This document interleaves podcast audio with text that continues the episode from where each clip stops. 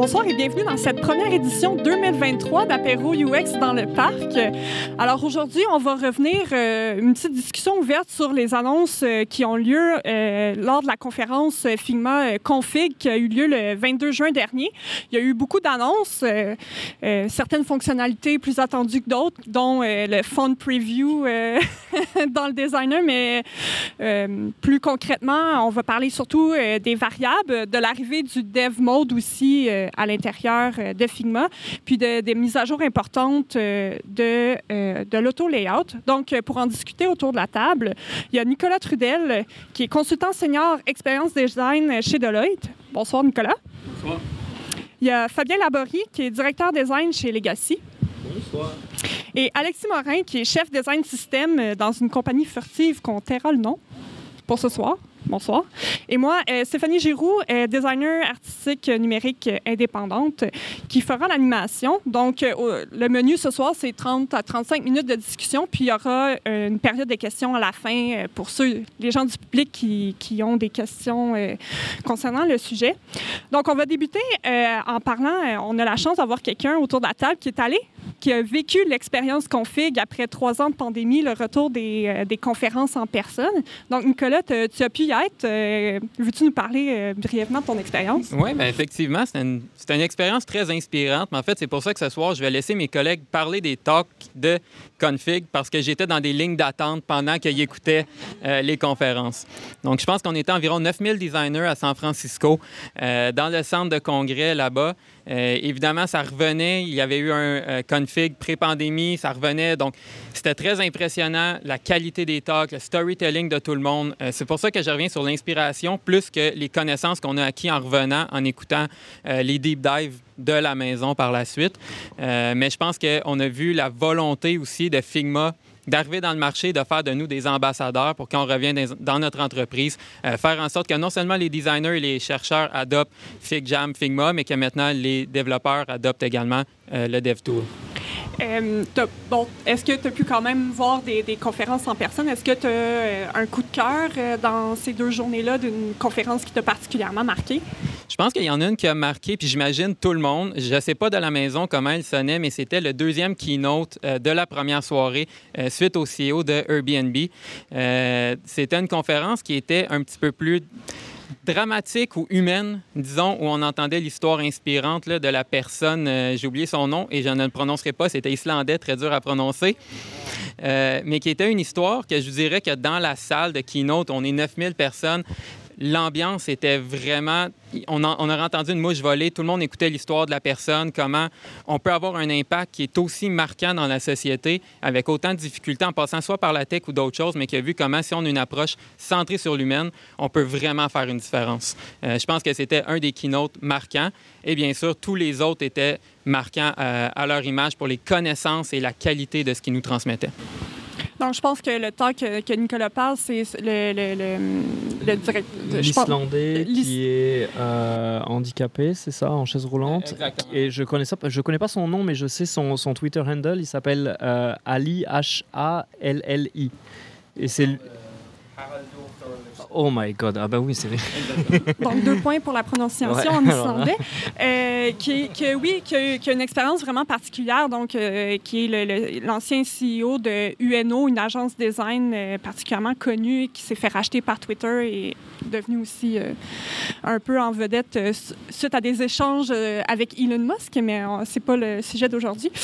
Euh, donc, est-ce que Fabien, Alexis, est-ce que vous, de votre côté, il y a des, vous l'avez regardé à distance plutôt, est-ce que vous, vous avez des highlights que vous voulez partager de cette conférence-là? Si on parle du côté inspirationnel, on va, je vais y aller du fil en aiguille comme ça. Il y a une conférence où il y, a- deux gestionnaires de haut niveau quand même. Je me souviens plus à quelle compagnie, mais c'est une, une conférence qui parle, euh, qui encourage les leaders dans les compagnies de concevoir les rituels et les réunions euh, avec autant d'intention qu'on conçoit nos maquettes. Et puis, euh, ça a vraiment donné un son de cloche. Je pense on, est vraiment pris dans le jour le jour quand on travaille. On fait nos maquettes, on rencontre nos PM, on fait nos scrums, tout ça. Puis des fois, on oublie de, se recueillir puis de réfléchir un peu à, ce qu'on fait. Euh, puis c'était un talk qui parlait de ça, mais d'une manière où c'était pas du flafla, c'était c'était hyper, hyper concret. Il dit il y a trois sortes de meetings. Euh, il y a les meetings euh, de contexte, les meetings récurrents, euh, puis une troisième, vous irez regarder. Euh, donc ça, c'était vraiment euh, utile. Et puis, je dois dire, les, conférences que Figma ont fait eux-mêmes, où ils ont, ils ont renchéri avec beaucoup, beaucoup de détails sur chacune des features, parce que pendant les premiers keynotes, ça y allait en rafale. On annonçait un feature, un autre feature, un autre feature. C'était très en surface. Puis, Je sais pas pour vous, mais nous, notre Slack de compagnie, c'était Ah, mais est-ce que ça fait ça? Est-ce que ça fait ci? Est-ce que ça fait ça? Ça répondait à toutes les questions. Donc, allez les voir si vous avez des questions sur des variables. Puis, même que c'est pas des features qui sont euh, des features dont on va parler ce soir, c'est pas toujours complet, c'est bêta, etc.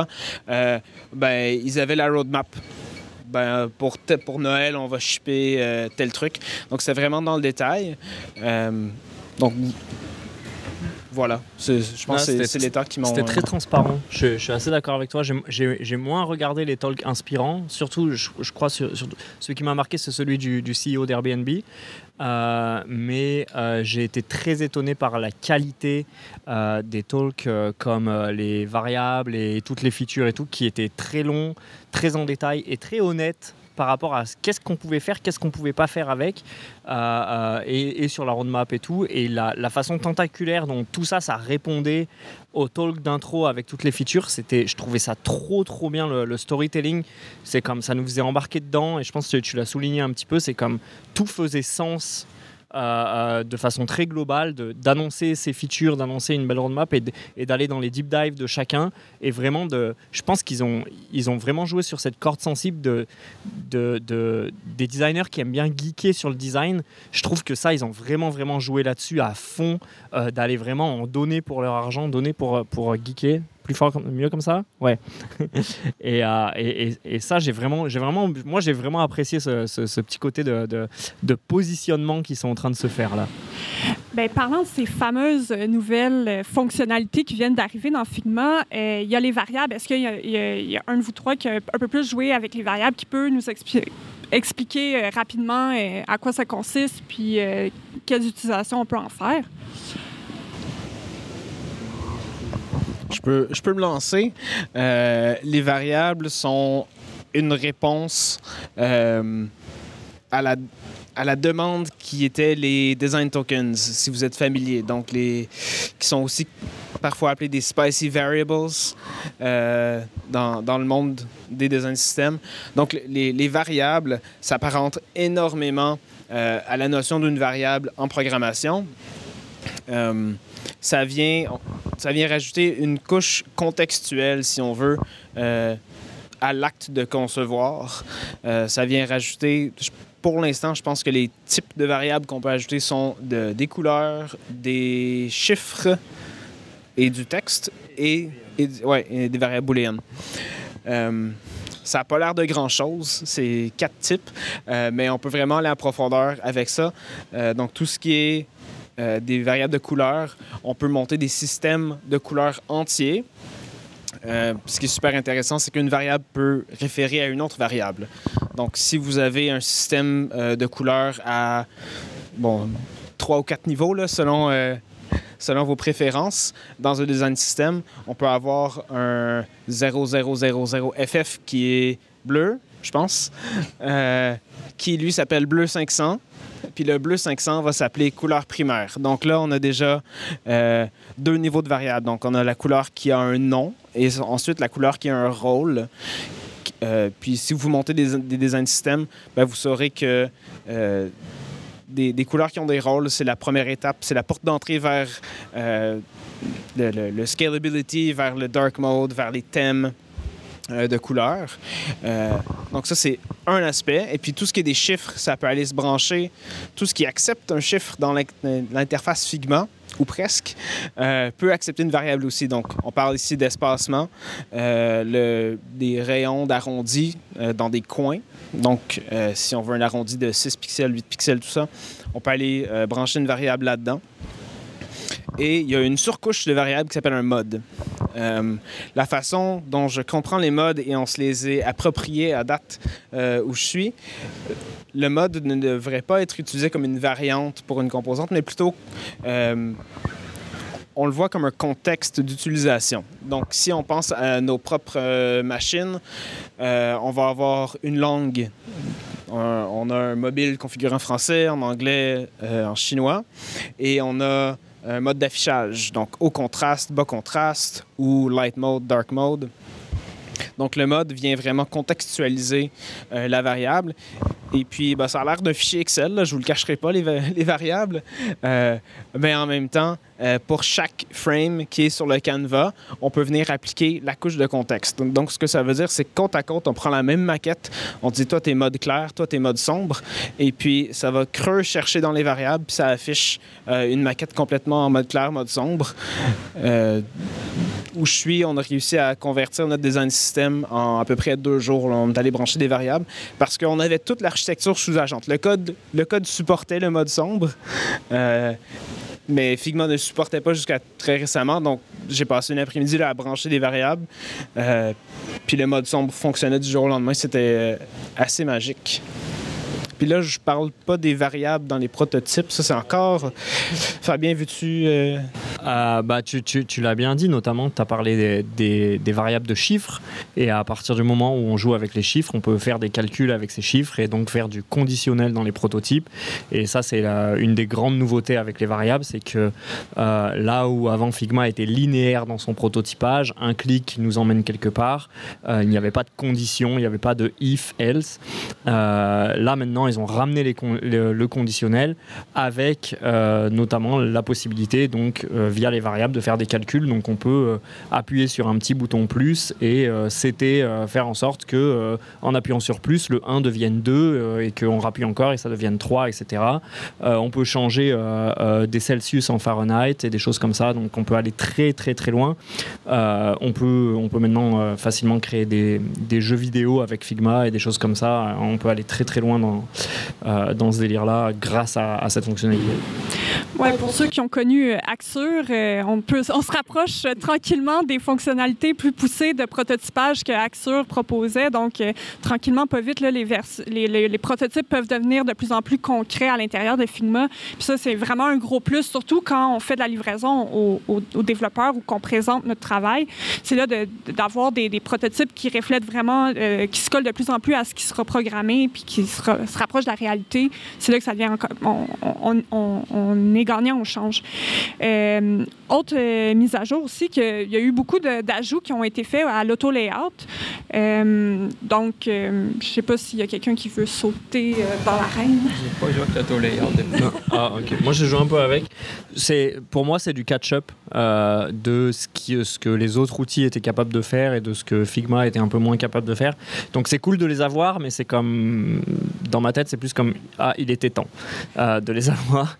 Euh, notamment la fonctionnalité de, de wrap. Euh, est-ce qu'il y avait d'autres fonctionnalités avec plus. on a ajouté aussi des, des, des, des largeurs, des hauteurs Ah oui. minimum ou maximum, des choses qui existent déjà dans le développement, mais qu'on peut venir documenter, nous, comme designers. Donc, si, admettons, après 1800 pixels, c'est plus supposé agrandir, ben, tu peux venir documenter tout ça dans tes maquettes, ce qui est quand même aussi intéressant. là. Ouais, ouais, ouais. Et ton max, ta largeur maximum et largeur minimum peuvent se brancher sur des variables qui sont des Ah oui, c'est breakpoints. vrai. Oui, c'est vrai. Donc ça, on Mhm. l'a fait, on a expérimenté avec ça. Donc c'est c'est quand même cool. Ça, veut- ça, ça inculque tellement plus de structure à une maquette. Euh, je trouve que ça rend la complexité que les développeurs doivent gérer à tous les jours beaucoup plus en surface aux designers parce que c'est cool de faire un truc beau visuellement, euh, mais de comprendre en profondeur la complexité qui s'y cache, ben là, on se rapproche. Là. On se rapproche de vraiment parler le même langage euh, sur tous les points. Justement, parlant de nos amis développeurs, euh, Figma a lancé une, fonctionnalité en bêta euh, qui s'appelle le Dev Mode. Donc, on peut activer à, l'intérieur de nos fichiers qui aide justement à, à présenter d'une manière différente nos maquettes aux développeurs. Euh, donc, moi, personnellement, j'ai pu aussi l'expérimenter avec un développeur. Donc, on peut venir... c'est une interface qui est un peu différente. Ce qui est intéressant, c'est qu'on peut aussi voir les, évolutions de la maquette. Donc, s'il y a des changements, il va y avoir des pastilles qui vont s'ajouter à l'intérieur du, du dev mode qui vient indiquer au développeur ça, c'est nouveau, c'était pas là avant. il y a aussi des, des, fonctionnalités qui viennent dire ben ça, cette, cette, cet élément-là a été détaché de la composante. Hein. Bon, ceux qui travaillent plus avec les design systems, c'est un peu euh, notre, euh, notre grand désespoir de gens qui détachent des, des, du design system. Donc ça, il y a aussi un moyen d'avoir un certain lien à l'intérieur de ça. Puis, euh, on peut venir aussi indiquer, bon, qu'est-ce qui est prêt au développement ou pas, ou s'il y a des maquettes qui sont encore en travail, on peut venir l'indiquer. Puis finalement, gros, gros ajout aussi, c'est des plugins qui sont euh, entièrement dédiés au dev mode, euh, qui viennent aussi bonifier le travail des développeurs à l'intérieur de cette interface-là. Est-ce que vous aussi, vous avez pu expérimenter avec ce, dev mode-là dans votre travail? Oui, j'ai fait euh, plusieurs expérimentations, mais avant de rentrer directement dans ce que ça a donné, je pense que le dev mode, c'est un des trucs à config qui a donné le plus grande émotion dans la salle. on a 9000 personnes, ils nous montrent ça sur un ordinateur en avant, ils cliquent et tout le monde réagit en même temps comme si le Canadien venait de compter au Centre Bell. C'était quand même impressionnant de voir l'émotion qu'il y avait. Euh, donc, le Dev Mode, c'est un grand pas en avant depuis Inspec, qui était donner quelques données aux développeurs, qu'on peut donner un accès, mais ça n'avait rien à voir avec ce qu'on a aujourd'hui. Euh, et ça nous montre aussi où Figma s'en va dans le marché. Donc, il y a deux ans, il nous lance FigJam pour les recherchistes et là, il lance DevMode pour les développeurs euh, en bêta cette année, payant à partir de l'année prochaine. Donc, il s'implémente vraiment comme l'outil qui va bridger tous les gaps dans le processus du chercheur au développeur. Tout se passe d'un endroit centralisé. Mais maintenant, qu'est-ce que ça donne? Euh, donc, j'ai fait plusieurs tests avec le langage SwiftUI, qui est le langage pour faire des applications iOS, WatchOS, iPadOS, etc. Euh, on sauve beaucoup de temps avec le code et c'est quand même impressionnant le code qu'il génère. Par contre, il y a des erreurs. Mon rêve en revenant de config, c'était de dire est-ce que je peux utiliser Figma, faire une belle application, des beaux interfaces et utiliser GPT-4 de l'autre côté pour qu'il me code mes fonctionnalités et que je combine tout ça et qu'on peut faire des applications très rapidement? La réponse est non, mais je vous dirais, on sauve 50 à 75% du temps dans des lignes de code qui n'ont aucune valeur ajoutée d'écrire une à la fois. On les copie-colle. Par contre, on ne peut pas prendre l'entièreté du code qui est là. Et encore là, un autre enjeu que je n'ai pas encore réussi à résoudre, c'est si on fait simplement une application iOS et qu'on supporte un iPhone 14, on va bien l'avoir. Par contre, si je veux que cette application-là soit belle dans un iPad 10 ou même dans un Mac, il ne génère pas encore un code qui va réussir à le faire de la façon que SwiftUI est fait pour que l'application euh, bien dans tous les différents devices euh, supportés. Et encore là, je vous parle d'un des codes. Je ne sais pas les autres codes, qu'est-ce qu'ils ont donné pour l'instant, mais j'imagine que l'expérience est relativement similaire, considérant aussi que c'est une version bêta en test. Ah, on parle plus de, petits snippets qui vont, qui vont un petit peu aider, euh, aider au, processus, mais qui ne remplacent pas non plus, euh, qui pas non plus le développeur. Il y a, moi, il y a un, une feature en particulier que, que j'aime beaucoup dans le dev mode, euh, qui, qui, enlève beaucoup de pain points, c'est tout simplement l'espèce de, d'imitation de, storybook dans le dev mode, qui fait en sorte que enfin les développeurs ont une visibilité sur les components et leurs variantes et comment est-ce qu'ils fonctionnent quels sont les props, comment est-ce qu'on joue avec. Ils, ont un sandbox où ils peuvent carrément jouer avec le component. Euh, et ça, je trouve ça génial parce que ça permet d'enlever tout un poids de documentation du côté euh, des designers euh, qui devaient faire ça à la main autour de leur tableau de variantes et qu'il n'y avait aucun vrai processus pour ça. C'était toujours un peu un hack. Et donc, d'avoir les développeurs qui peuvent aller prendre n'importe quelle instance, choisir l'instance, faire playground, voir le component tout seul et jouer avec, je trouve ça absolument génial pour eux c'est vraiment, c'est, ça, enlève, euh, ça enlève tellement de. de, ça, ça, bridge le gap de cette communication-là qui était très complexe. Et les développeurs n'ont pas besoin d'être euh, éditeurs d'un fichier pour voir le component playground qui précédemment était le cas. Euh, donc, ils pouvaient juste voir ce qui était rendu sur la page s'ils étaient view only. Euh, pour, euh, pour faire boule de neige sur, sur, sur euh, Nicolas, sur ton histoire de, de SwiftUI et tout ça.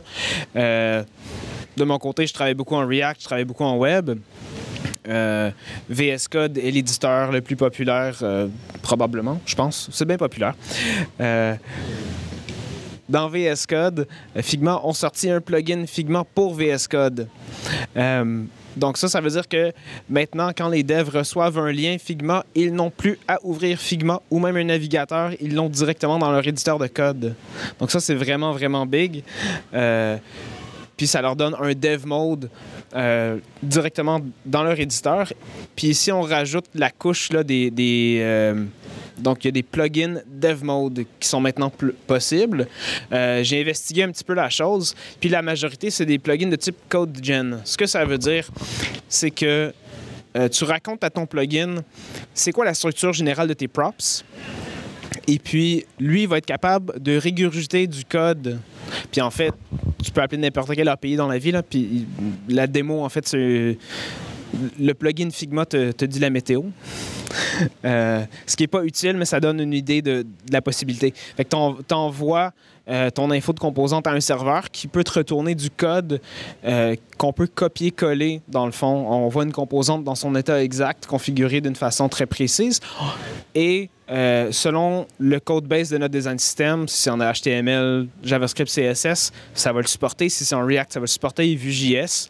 Donc, il n'y a pas de limite à ce niveau-là. Ça vient vraiment bâtir les ponts entre design et dev, je pense plus que jamais parce qu'il y a eu beaucoup, y a beaucoup de parallélisme dans le monde du design système entre ah ben là on crée un artefact en design, on veut le recréer en, dev pour que ça soit la même chose, mais là c'est carrément euh, le code nous est donné, puis c'est pas seulement un code approximatif, c'est qu'on peut investir un peu de temps pour euh, avoir du code qui est 100% compatible avec notre code base. Ouais, je pense que je pense que Figma, comme un peu l'a dit Nicolas tantôt, euh, vise à briser euh, vraiment plus les, silos entre les différents euh, intervenants dans les projets numériques, puis de justement, c'est un peu leur, leur, leur mot, leur, marque de commerce de viser la collaboration. Je pense que c'est ces nouvelles fonctionnalités-là arrivent dans cette direction-là. Est-ce que on a parlé de. On vient de décrire, euh, c'est beau, c'est la meilleure invention depuis le pain tranché. Euh, c'est vraiment fantastique, ça va révolutionner vos, nos vies. Est-ce que vous, appréhendez certains challenges qui amènent ces nouvelles composantes-là? Oui, bon, il y a une, courbe d'apprentissage, bien entendu, pour beaucoup de designers autour de nous, d'apprendre toutes ces nouvelles fonctionnalités-là. Mais à l'extérieur de ça, est-ce qu'il y a d'autres éléments que vous dites, hum, ça, je suis pas sûr que ça va marcher? Moi, j'ai un gros, gros problème avec, euh, avec ces nouvelles updates et avec là où Figma s'en va. Euh, j'ai une espèce de petite théorie là-dessus où, euh, où, en fait, Figma essaie de, de devenir petit à petit une sorte de no-code tool, mais ce no-code tool, il est il, est créé avec des fondations qui, sont euh, très vectorielles, qui sont un outil de design. Et, je pense qu'ils s'en vont dans une direction euh, où il y a une surcouche qui est, qui est trop complexe et trop différente, qui va avoir du mal à être adoptée par les développeurs s'ils s'en vont vers un no-code tool. Euh, et je trouve qu'aujourd'hui, euh, au final, ça les fait se positionner sur un marché euh, de grosses entreprises, de grosses compagnies avec des grosses équipes où il y a des designers et des développeurs, où il y a des grosses équipes qui ont besoin de se parler. Donc eux, ils font ce middleman, ils font la communication entre les deux. Par contre, moi, je le vois pour une utilisation pour les plus petites compagnies qui devient très problématique où Figma n'est pas en train de résoudre ce que euh, des outils comme Framer, comme Plasmic, comme Webflow sont en train de résoudre. Euh, quand on passe 30 euh, heures sur un prototype Figma et qu'on set des variables et qu'on fait tout ça, on n'est quand même pas en train de faire son app. On vient de gaspiller 30 heures à faire un prototype qui a l'air très très beau, qui est super pour tester par contre, ça, n'est pas notre outil, ça, n'est pas notre app finale. Donc, est-ce que ça, c'est pas une énorme perte de temps euh, euh, de le faire sur un outil qui est vectoriel? Et moi, c'est un peu mon problème aujourd'hui avec ce qu'ils sont en train de devenir personnellement, moi, dans mon rôle, dans ma compagnie, c'est un énorme problème. Je ne veux même plus, euh, je veux de moins en moins utiliser Figma parce que c'est trop de temps passé sur quelque chose qui va être complètement jeté, obsolète et dont la documentation ne va pas suivre ce qui est live. Et ça, pour moi, c'est assez problématique. Euh, mais ça reste un positionnement de la compagnie qui, qui sûrement veut aller par là. Mais je sais pas qu'est-ce que vous en pensez si vous l'avez perçu? Je pense qu'un des défis, euh, et ça vient du fait que Figma vend généralement des entreprises technologiques qui produisent des solutions à l'interne. Moi, je vais le prendre d'un point de vue consultation, ou même qu'on pourrait extrapoler à n'importe quelle boîte marketing. Ils sont en train de mettre en processus des flows qui vont sauver énormément de temps une fois que la courbe d'apprentissage est faite. Donc, une fois qu'on a tout le monde, du recherchiste sur FigJam au euh, designer UI UX sur Figma jusqu'au dev qui va être capable d'utiliser le code à travers le plugin dans VS Tool ou peut-être de passer par un Git ou quelque chose. Une fois que le processus est en place, on va être extrêmement efficace et rapide. Par contre, quand on livre un projet à un client et que l'équipe roll-off et qu'on s'en va sur un nouveau projet où l'équipe est différente et qu'il y a des développeurs, des designers qui n'étaient pas dans le processus ou un client qui veut pour une raison X ne pas prendre une licence d'un des logiciels, euh, au Québec, ça peut être juste le fait que Figma n'est pas disponible en français. Et ça, c'est un enjeu qu'on a régulièrement avec les institutions publiques québécoises qui ne peuvent pas l'utiliser, veulent aller sur XD parce qu'il est disponible, malgré qu'il va mourir de sa belle mort bientôt, de ce qu'on a compris. Euh, donc, ça fait en sorte que le processus est génial, mais comment on va l'implémenter d'un client à l'autre, ça va être un défi et ça reste à voir dans la prochaine année. Mm-hmm. Puis, tu sais, moi, euh, je, vais rebondir parce que j'ai une situation différente. Moi, je suis indépendante, je suis toute seule. Hein. Je, suis consultante. Euh, travailleur autonome. Donc, cette courbe d'apprentissage-là est souvent répétée d'un projet à l'autre. Bon, c'est sûr qu'en tant que. Je réfléchis beaucoup, moi, à mon optimisation de mes, mes flots de travail, puis de, me créer des templates, puis des éléments, puis de les réutiliser le plus possible pour moi, m'aider dans mon travail de tous les jours, puis de, de moins perdre de temps dans ce genre de tâches-là qui sont peut-être moins intéressantes d'un point de vue de designer. Tu veux passer du temps à résoudre des problèmes, pas à faire un document de présentation à présenter à ton client où se trouve, comment ça fonctionne. Donc, j'ai dans, dans le passé, j'ai souvent, euh, tu sais, dans les sondages, je dis, ben, moi, je suis indépendante, ça me coûte cher. Figma, il euh, faut que je vende des licences à mes clients. Et, il faut que je fasse le setup chez eux, puis après ça, je m'en vais, puis j'ai plus aucun contrôle. Donc, c'est vraiment spécial aussi comme indépendante. Ils ont, ils ont comme pas. Je pense qu'on aussi, c'est un tout petit marché qui est sûrement moins important pour eux, mais si on part de oui, c'est sûr, euh, pour Uber, puis pour toutes ces grandes compagnies tech-là, c'est super, euh, les nouvelles fonctionnalités, mais comme, consultant ou même indépendant, euh, ça peut être vraiment challengeant, où il y a très peu de valeur ajoutée même. Pour, euh, pour rebondir sur ce que tu as dit, Fabien, le niveau de complexité a explosé. Euh, il y a des gens qui se plaignent sur Twitter que Figma est devenu un système d'exploitation.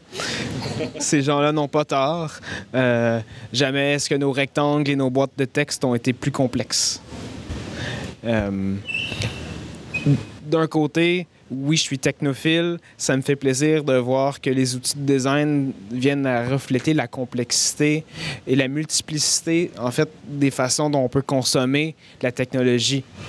Euh, parce que c'est vraiment ça la réalité de la chose. Donc, l'outil s'adapte euh, au, paysage technologique.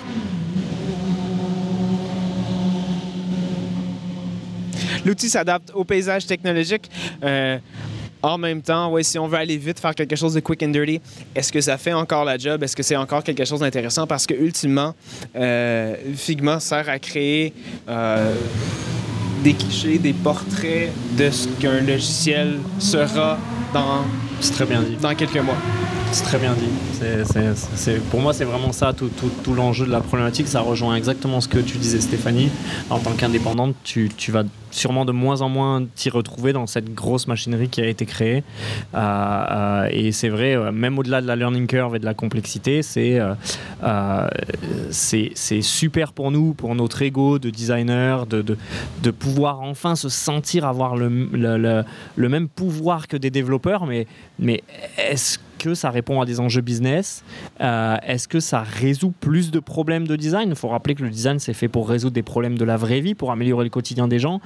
Est-ce que euh, est-ce que pas un peu du porn pour nous euh, les designers et que ça nous fait vraiment plaisir d'avoir ce porn là, mais que derrière, euh, dans la réalité, ça nous aide pas forcément plus quoi? Pour revenir à ces fonctionnalités-là, puis voir aussi les usages qu'on en fait, est-ce que vous avez des... on corrompt certains éléments? Moi, j'utilise beaucoup FitJam aussi bon, je suis pas juste indépendante, je suis aussi enseignante. Je l'utilise beaucoup, euh, Figma, en termes de, euh, pour créer des activités pédagogiques. Est-ce que vous, dans votre euh, quotidien, vous avez des utilisations un peu moins conventionnelles de Figma que vous faites, incluant ces, nouvelles fonctionnalités-là, même si, bon, ça fait un mois qu'ils sont sortis, je peux comprendre que vous n'avez pas révolutionné la, planète, mais si vous avez des... pour donner des idées aux gens dans l'audience jusqu'où ils peuvent utiliser l'outil. Je pense que c'est une excellente question. Puis ça n'a pas vraiment rapport au nouveau feature, mais quelque chose que j'ai toujours voulu faire avec Figma, c'est simplement des présentations. Euh, si vous connaissez un petit peu le consulting et le Big Four, PowerPoint est une religion. Euh, donc, généralement, le prix est compté par slide. C'est formater des slides. Mais à quel point PowerPoint n'est pas un outil intuitif pour collaborer, pour partager avec le fichier sur Teams. Euh, mais le problème qu'on a encore, c'est que les clients qui veulent éditer notre travail par la suite, ils le veulent sur PowerPoint parce qu'ils ne sont pas encore à l'aise avec Figma. Euh, mais s'il y avait un outil simplement de présentation et à config, euh, la sales rep qui vend les licences pour Deloitte dans le monde entier euh, nous a booké un meeting pour nous parler, savoir, et je lui ai passé mon message. J'ai dit si on pouvait avoir un simple outil Figma moins cher pour présentation, ce serait le rêve. Puis là, tu plugues ton prototype, tu plugues tes designs, puis là, tout est animé à l'intérieur, ça serait magique. Ça serait fou. Ah puis là, tu fais tes activités pédagogiques dans tu mets tous tes étudiants dans ton Fig Jam, puis là, ils se mettent tous à taper des mains parce qu'ils sont comme, hey, quand je bouge ma souris, ça fait des trucs. Puis là, tu perds cinq minutes à dire à tes étudiants de 17 ans, non, c'est beau, OK, gang, on lâche ça. Mais euh, est-ce que, Alexis, toi, tu avais des trucs euh, aussi, euh, bon, on parle des PowerPoint ou une wishlist au Père Noël? Ah mon Dieu, j'ai rien d'aussi hot que Nicolas. non, le, plus poussé que je vais faire, je me sers des Figma pour dessiner des vecteurs si ça arrive, si j'en ai besoin pour une découpe au laser euh, quelconque. Là. Euh, juste parce que ben, Illustrator, faut payer pour, puis ça, c'est non. Adobe. Ouais. Euh, autrement, écoute, j'ai bien hâte que Figma termine de livrer les variables, qu'on puisse. En ce moment, une grosse lacune des variables, c'est qu'on peut pas affecter, on peut pas assigner aucune variable à tout ce qui est du texte. Donc, on parle ici euh, de la police d'écriture, de la taille de la police, euh, du style, de la famille, du line height, du kerning, du tracking, des fonctionnalités, open type, rien. Euh, ça, j'ai vraiment hâte. En ce moment, notre design system existe en double. C'est pas à Noël, justement, ça? Oui, c'est à, à, Noël. C'est un cadeau de Noël. il, appelle ça Fixmas, je crois. c'est même pas une blague, c'est vraiment ça. Ah Sur Twitter, c'est Fixmas. Ils sont géniaux. J'ai vraiment hâte. En ce moment, notre design system existe une fois pour desktop, une fois pour mobile. Tout ce qui change majoritairement, c'est la police. On a une famille de polices différentes sur mobile. On va pouvoir reléguer ça à des modes, avoir une seule version de chaque composante. Ça va être super cool. Donc, j'ai bien hâte à ça. Ben, ça fait un peu le tour de notre discussion. Euh, on prendrait des questions euh, de l'assistance, euh, s'il y en a. Donc, monsieur ici. Merci beaucoup. Euh, par rapport à ce que Fabien mentionnait, moi, la, grande utilité que je vois sur le prototypage avec des conditions, euh, avec euh, des variables, autant dans Axure, mais même à l'époque dans Flash pour les plus vieux d'entre nous, c'est de pouvoir tester des prototypes avant que ça soit envoyé en production. donc, est-ce que là, tu vois quand même un, intérêt à rendre les choses un peu plus dynamiques? Oui, bah oui, complètement. dans le sens où ça permet de tester euh, hors de ta plateforme de base comme un, comme un espèce de staging au final euh, où, tu peux, euh, où tu peux virer fou et faire tout ce que tu veux et laisser ton, ton imagination aller. Ça, enlève beaucoup de limites. ça prend quand même un petit peu de temps, mais oui, pour, pour, pour le testing, c'est vraiment idéal. pour moi, c'est le, le, fait qu'après tout ce que tu as testé, tu dois quand même le builder ou le jeter alors que tu as passé tout ton temps à créer du conditionnel et à le faire comme s'il allait être mais que, ah, dommage, tu ne peux pas. Bonsoir. Euh, vous parliez tout à l'heure des variables et euh, de comment ça pourrait venir euh, paver la voie pour ce qu'on avait dans les design tokens. Aujourd'hui, bah, moi j'utilise Figma avec des plugins qui ont été faits en dehors de Figma, enfin pas par Figma euh, natif, parce que bah, pour l'instant ils s'en moquaient un peu des design tokens. Euh, on a de très bonnes solutions qui existent justement parce qu'elles ont été développées, euh, bah, notamment Token Studio, mais d'autres. et ce que je comprends de ce que vous disiez tout à l'heure, bah, c'est que finalement il manque encore pas mal de choses dans les variables, notamment si ça gère pas les polices. donc déjà, est-ce que dans vos expériences, est-ce que, vous est-ce que vous aviez déjà des solutions de token qui étaient assez robustes et que vous avez commencé à migrer dans les variables ou pas du tout? Si quelqu'un ça dans l'assistance. Ben, je, peux, je peux parler de mon expérience euh, récente là, de la conversion vers le dark mode. Euh, tout, tout ce qui a trait au token de couleur, je recommande fortement la fonctionnalité native de Figma parce que ça, ça va même emmener toutes les valeurs de token dans le dev mode. Donc ça se rend vraiment jusque-là. Puis le, le bénéfice, c'est de dire ben, si les variables existent dans le code, ben, elles vont apparaître aussi en dev mode. Donc c'est une ligne de communication plus directe au dev. Après, est-ce que c'est parfait? Je me suis servi de Token Studio avant les variables. Token Studio, oui, c'est super puissant. Euh, moi, je vois le bénéfice d'une expérimentation euh, puis une impl- implantation comme on fait progressive, c'est justement que c'est progressif. On n'a pas à se taper tout le boulot des couleurs et de la typo et des distances et des, rayons de, coins arrondis tout en même temps. Donc quand la typo arrivera, ben on fera la typo puis ça, sera ça. Donc euh, jusqu'à temps que ce, moment-là arrive, ben Token Studio, écoute, c'est un super plugin, c'est hyper puissant, donc rien à dire contre eux, loin de là.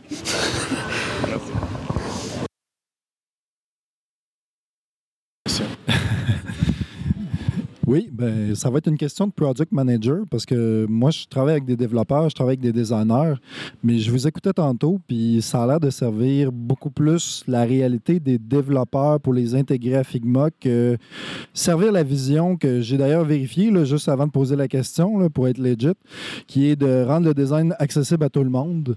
J'aimerais ça vous entendre est-ce que ça améliore le design ou ça améliore l'accessibilité euh, du développement aux designers. Je ne suis comme pas certain de comprendre exactement qui ça sert exactement, tous ces nouveaux features-là. J'aimerais ça vous entendre là-dessus. Je ne suis pas sûr qui bénéficie exactement de ça. Ben, je pense, pour le dev mode, euh, je vais y aller de ma petite théorie, moi aussi.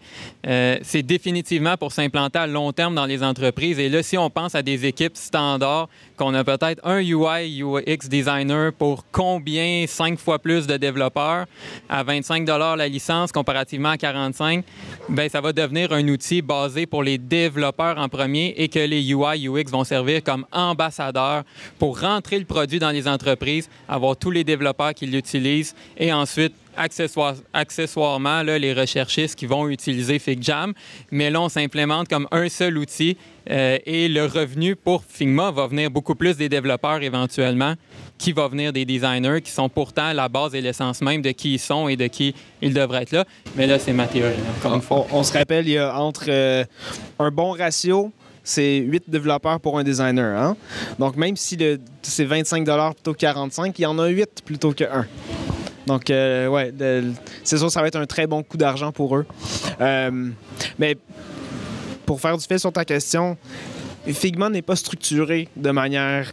par défaut, Figma n'a pas de structure. Si on se rappelle, il y a des outils comme, comme Zeppelin, comme InVision, qui, euh, qui forçaient les designers à un peu comme nettoyer leur travail avant de le présenter, de le mettre en ordre chronologique, de raconter une histoire. Ce besoin-là existe toujours, surtout quand on vient présenter, euh, pas au niveau de la maquette, mais au niveau de l'idée, au niveau de la conception, au niveau du flow. C'est ça qu'on raconte. Le storytelling est toujours aussi important qu'avant, mais Figma n'a- pas résolu ça. C'est peut-être quelque chose. Il, y a des essais. Les sections, tout ça, l'intégration des sections dans Dev Mode, la facilité de navigation des sections. Ils ont, ils ont poussé le truc beaucoup, je trouve, cette année, mais c'est pas encore réglé. Parce que par défaut, Figma n'a pas de structure innée et chaque designer avec qui j'ai travaillé, puis je, vais dans beaucoup de fichiers. Je travaille dans le design system, donc je consulte à temps partiel avec chaque designer qui utilise le design system. Il y a- pour chaque designer, il y a une façon d'organiser son fichier, une façon de raconter son histoire. Puis Fabien, c'est quelque chose Mais à ouais, dire? non, mais c'est drôle ce que je dis, ça, ça, ça me rappelle quelque chose. C'était tellement la philosophie de Figma à ses débuts, euh, euh, d'être complètement à l'opposé de Sketch. Moi, je me souviens quand je faisais les formations Sketch, quand j'ai passé à faire des formations Figma, euh, euh, et quand les gens passaient de Sketch à Figma, je leur disais toujours, euh, vous allez être dans un environnement où Figma, vous, la philosophie, c'est de vous laisser faire ce que vous voulez. Vous, vous avez les fonctionnalités, vous les utilisez comme vous voulez, vous présentez comme vous voulez et tout ça. On, on se rappelle que Figma n'a aucun, aucun gestionnaire de components. Il y, en a, il y a eu des essais de ça. Il y a, il y a eu le, Shift I, là, qui est la petite librairie de components. Mais en termes de visualisation des components, ça a toujours été catastrophique. Ça a toujours été fait à la main. Et ça, ça a toujours été la volonté de Figma au début. Je pense que maintenant, ils commencent un petit peu à le regretter, euh, justement en essayant de patcher ça. Mais à la base, ils viennent de là. Et je trouve ça super intéressant ce que tu dis parce que la philosophie, c'était justement on vous donne l'outil, vous le gérez comme vous voulez, vous faites des pages comme vous voulez, vous faites des sections et des frames comme vous voulez, euh, vous débrouillez sur la présentation. Et c'est devenu vraiment un fardeau pour les designers au final euh, de ne pas avoir de guide là-dessus. Puis finalement, tu sais, je pense aussi pour répondre aussi à la question de Mathieu, il y a encore des, gros gaps de documentation qui sont pas là, documenter des décisions design, documenter des, éléments que je pense que Figma, il y a encore beaucoup de, de gaps, de, de, de potentiel là, à, faire aussi. On va prendre une dernière question. Merci. Euh, en fait, je pense un peu à les gros clients que des fois, ils sont un peu réticents de prendre euh, Figma pour leur écosystème. Ils toujours euh, continuent à travailler avec leur système legacy.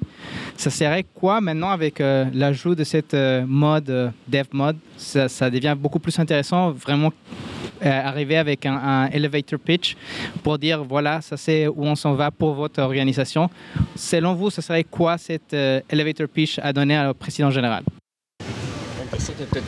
M- Bonne question. Effectivement, nos clients ils ont quand même euh, une certaine euh, taille généralement euh, et sont souvent des clients qui sont un petit peu plus lents à adopter des décisions. Un peu. Donc, exactement ce que tu as décrit, en fait, c'est notre client typique, soit public ou privé. Euh, les nouveaux features peuvent aider, mais je pense que c'est la même chose que c'était avant. Il faut y aller petit à petit. Et c'est pas le, client, c'est pas le logo et l'entreprise. Le client est un directeur principal, est un vice-président dans l'entreprise qui a peut-être son champion. Et là, en faisant une preuve de concept, un prototype, et là, on peut aller plus loin que le prototype et aller jusqu'au DevTool, monter cette preuve de concept-là et démontrer, bien sûr, avec des chiffres, combien d'heures facturables on a sauvé en utilisant cet outil-là par rapport à un autre. Et ensuite, on va pouvoir l'implémenter avec différentes euh, autres groupes dans l'organisation. Mais je pense pas qu'il y a aucune organisation qui on peut arriver avec Figma, DevTool et tout l'ensemble, en plus avec davantage de licences et l'implémenter du premier coup.